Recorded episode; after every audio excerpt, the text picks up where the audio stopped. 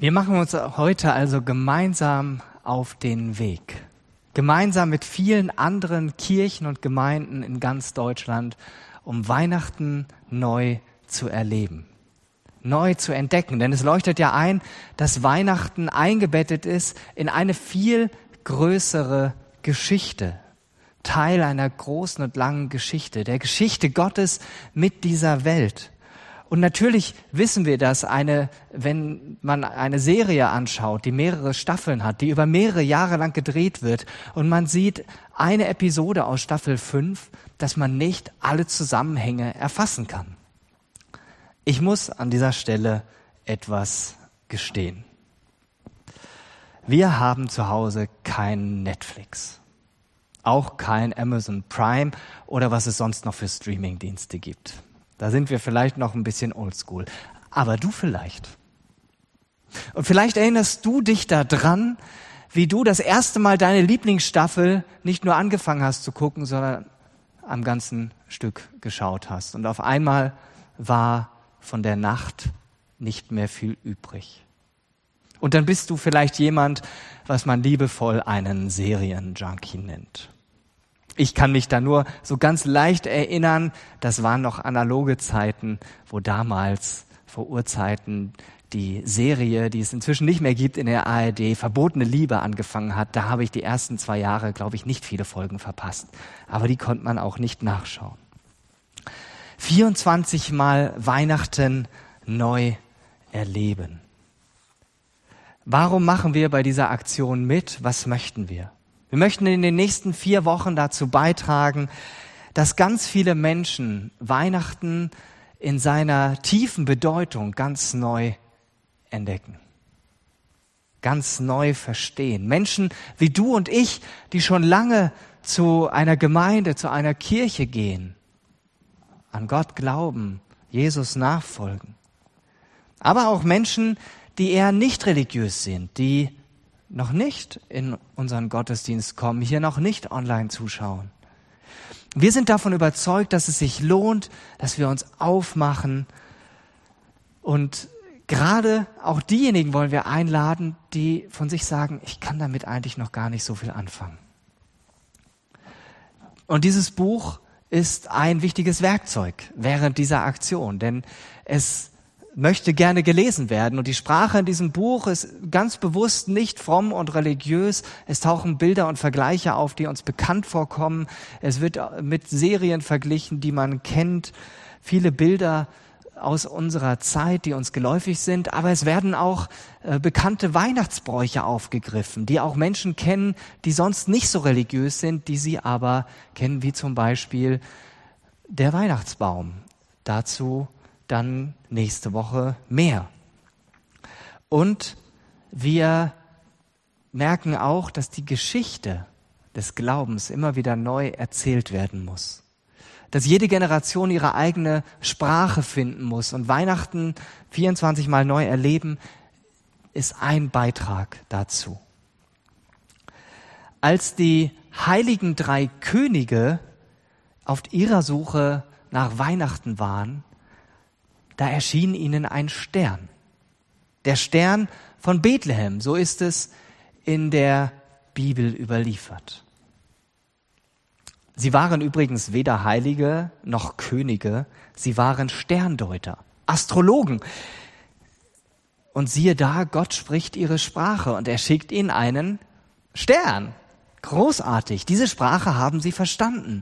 Und dann lesen wir in der Bibel in Matthäus 2, 9 bis 10.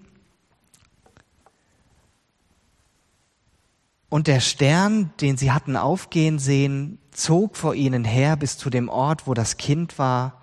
Dort blieb er stehen. Und als sie den Stern sahen, wurden sie von einer sehr großen Freude erfüllt. Wir glauben, dass das heute auch noch so ist.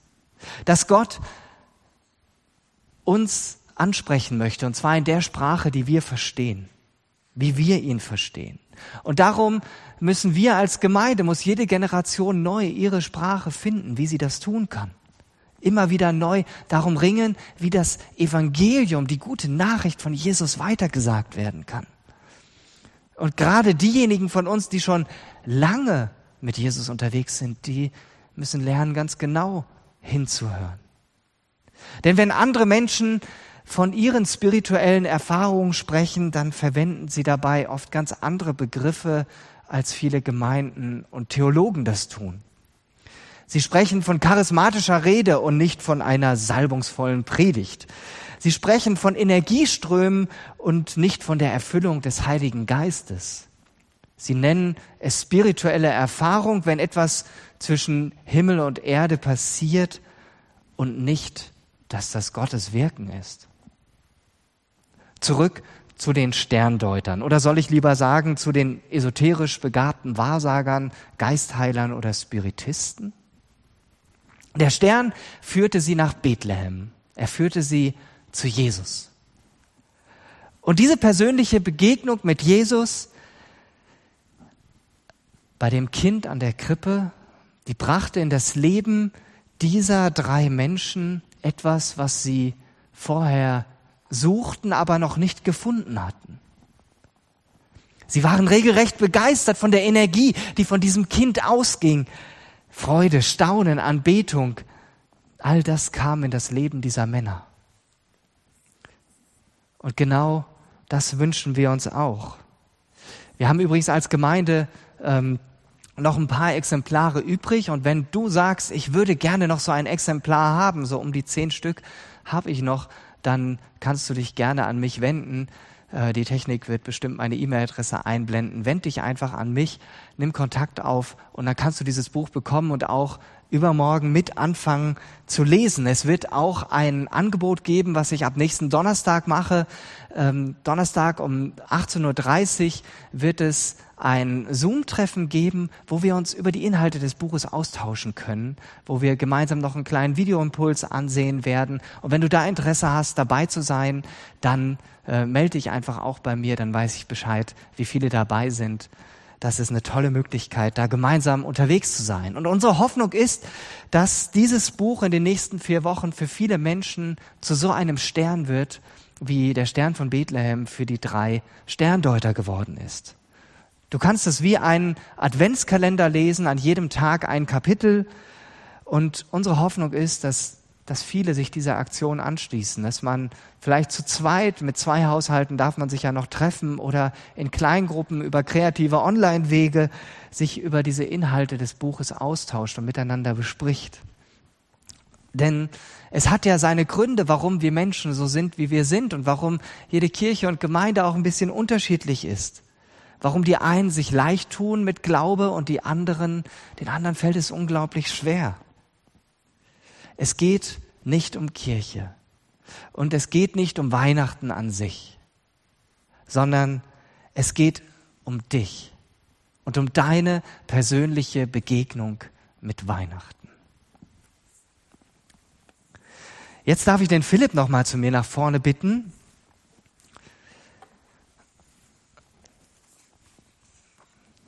Philipp, ich finde es total klasse, dass du heute durch diesen Gottesdienst leitest und du arbeitest als Lehrer, unterrichtest ja. Deutsch als Sprache. Ja.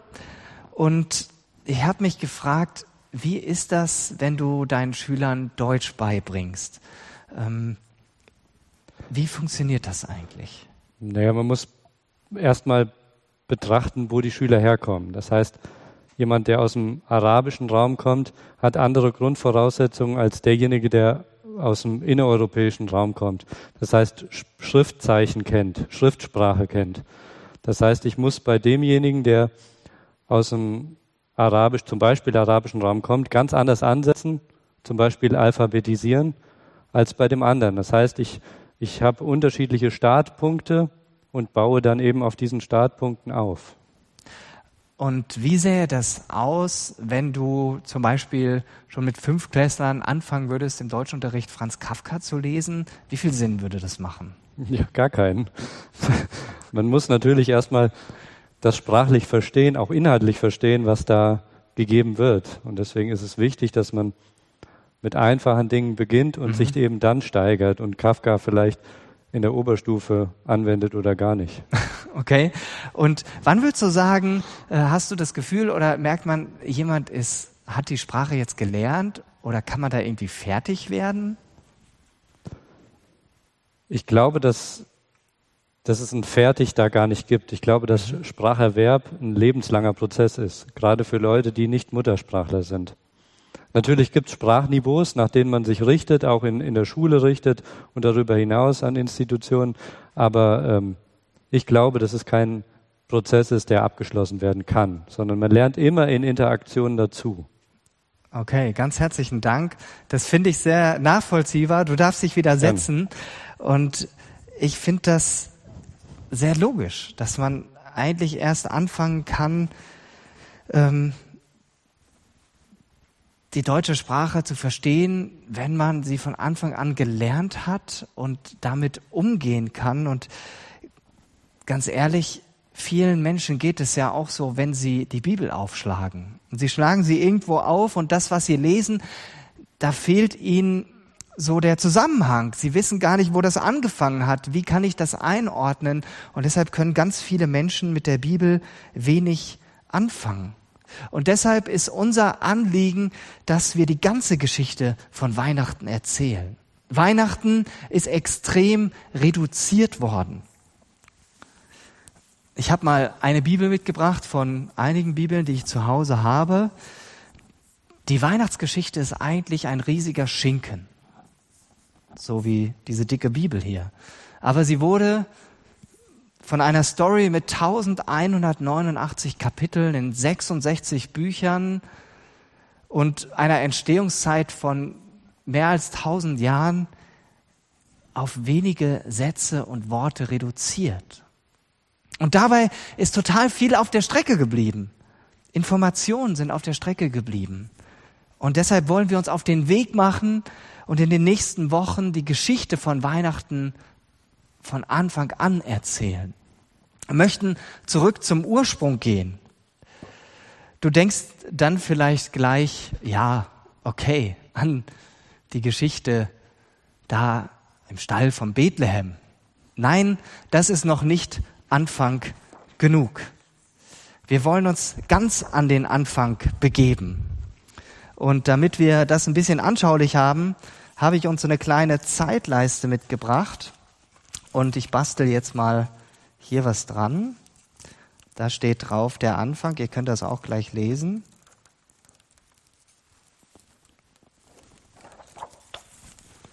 So, gar nicht so einfach.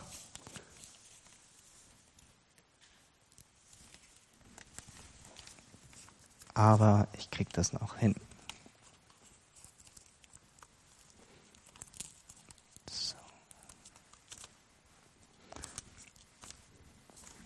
Für die Predigt wird das halten.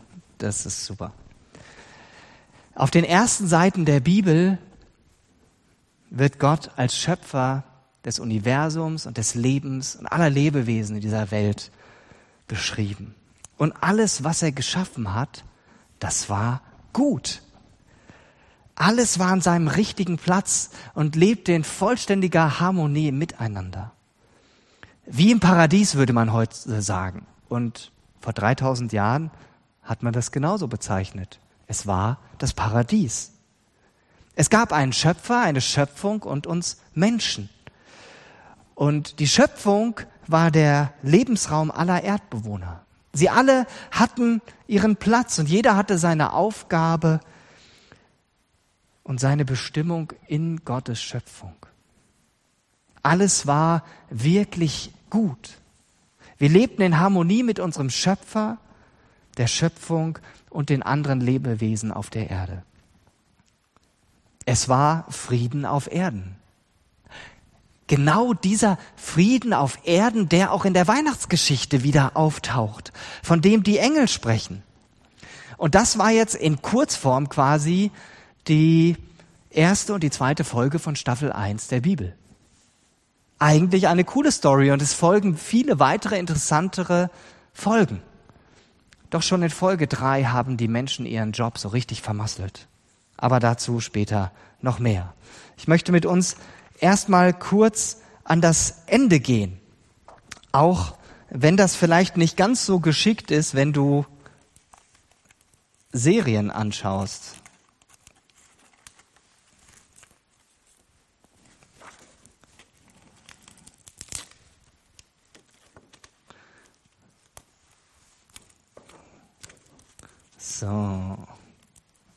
Held. Wunderbar. Wenn du eine Serie schaust, dann wäre es eigentlich fatal, wenn du gleich zum Ende switcht, weil dann vermasselst du dir richtig die Story und hast gar keine Lust mehr, mittendrin das zu lesen. Aber wir machen das jetzt mal, indem wir ans Ende der Bibel springen. Dort gibt es das Buch, die Offenbarung heißt sie. Vielleicht hast du das schon mal gehört. Und was lesen wir da? Am Ende wird auch wieder Frieden auf Erden sein. Das Ende hat also eine erstaunliche Ähnlichkeit mit dem Anfang. Und jetzt schauen wir mal rein in eine der letzten Folgen, Offenbarung 21, das ist die vorletzte Folge der Staffel 66. Da steht, er wird bei ihnen wohnen und sie werden sein Volk sein. Und Gott selbst wird bei ihnen sein.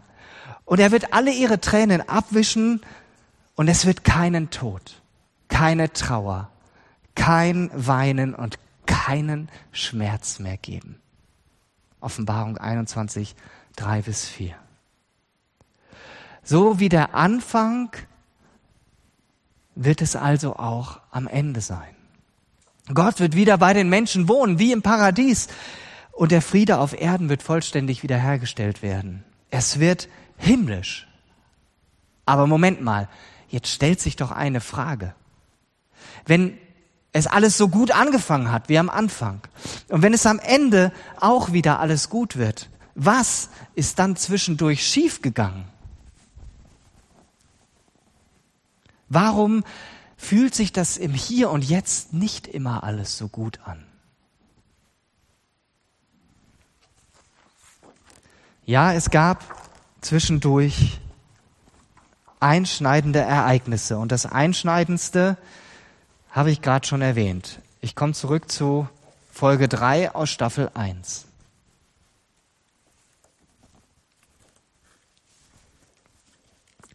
So, hängt.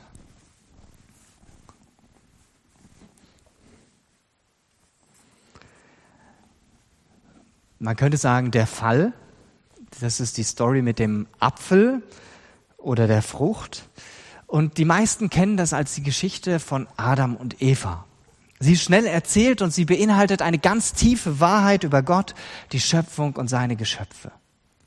Gott schuf den Menschen zu seinem Gegenüber.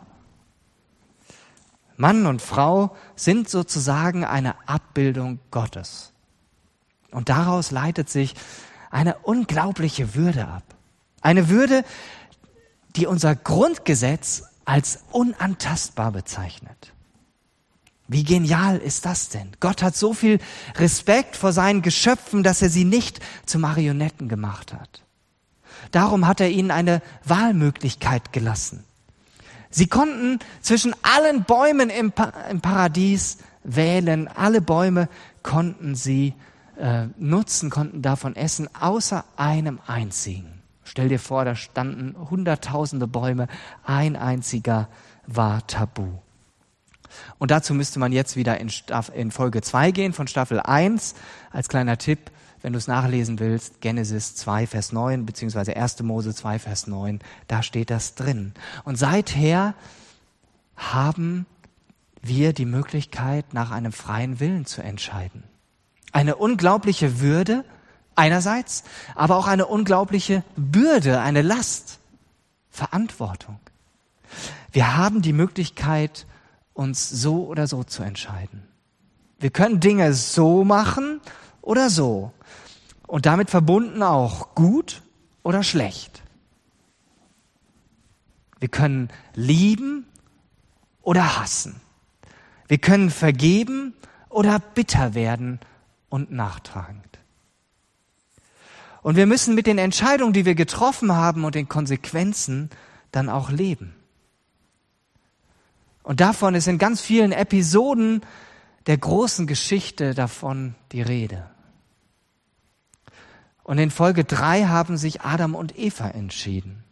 Sie wollten es wissen. Sie aßen von der Frucht von diesem Baum, der Baum der Erkenntnis genannt wurde.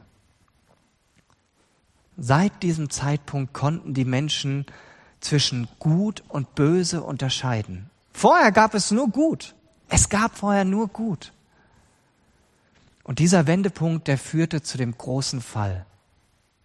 Oder du hast vielleicht das Wort auch schon mal gehört, dem Sündenfall. Es war ein gewaltiger Einschnitt in der damaligen heil, heilen und friedfertigen Welt. Nichts war mehr wie zuvor. Die Menschen fingen an, Geheimnisse voreinander zu haben, sich zu misstrauen. Sie fingen an, sich zu rächen, zu schämen. Und das führte wiederum zu Rückzug und zu Missverständnissen. Das führte dann zu Misstrauen und Konflikten. Und so kam es schon in Folge 4 zum Mord und Totschlag. Das, wovon jede Crime-Serie lebt. Kein er schlug seinen Bruder Abel. Er hatte sein inneres Gleichgewicht völlig verloren und er entfernte sich immer weiter von seinem Schöpfer und damit auch von dem eigentlichen Ort seiner Bestimmung. Er war am Leben, aber das Leben war nicht mehr wie zuvor. Er war nicht mehr zu Hause.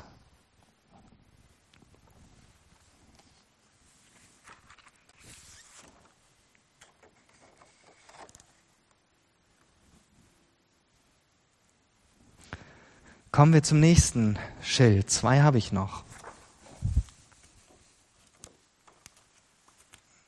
Die Frage ist ja, was hat das Ganze mit uns zu tun?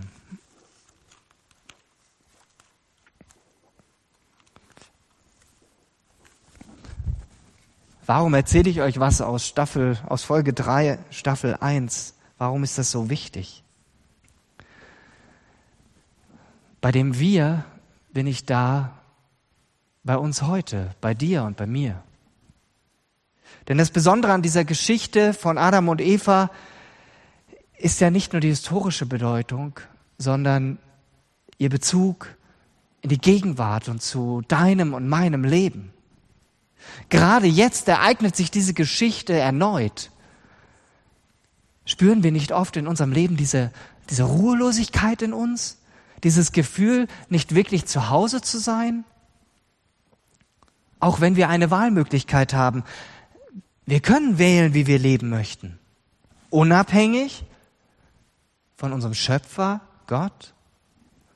Und damit ganz auf uns selbst gestellt und auch völlig selbstbestimmt. Oder so, wie es eigentlich unserer ursprünglichen Bestimmung entspricht. Mit Gott, unserem Schöpfer, vertrauensvoll verbunden.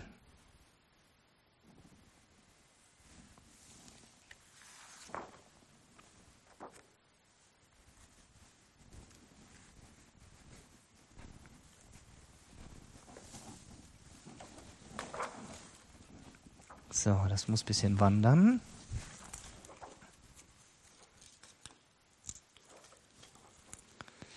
Mein letztes Schild. Weihnachten.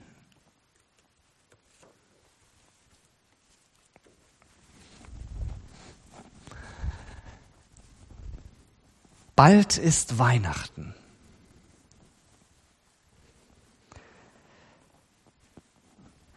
Bald ist Weihnachten und wir beginnen heute mit der Reise dahin. Heute ist der erste Advent, die erste Kerze brennt. Und ich bin sicher, dass wir alle noch ein Gespür dafür haben, wo wir unsere Bestimmung verlassen haben.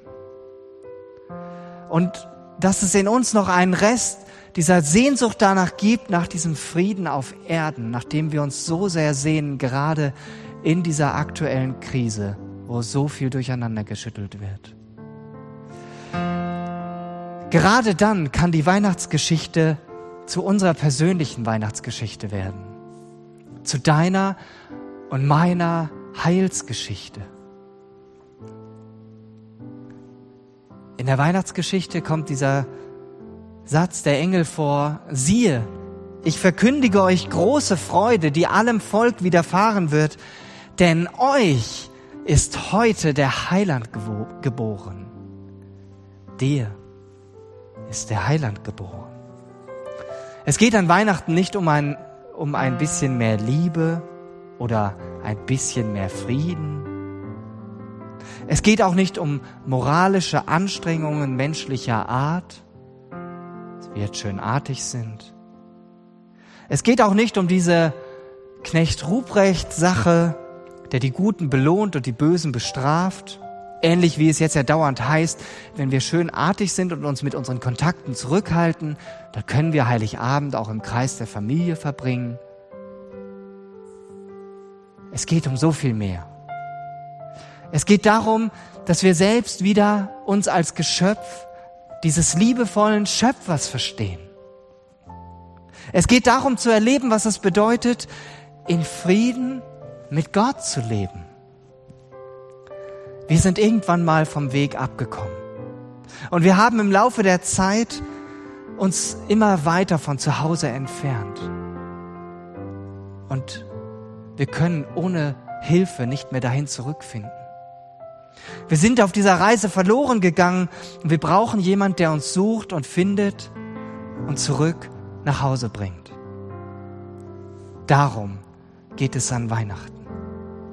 Darum ist Jesus auf diese Welt gekommen, um zu suchen und zu retten, was verloren ist. Amen.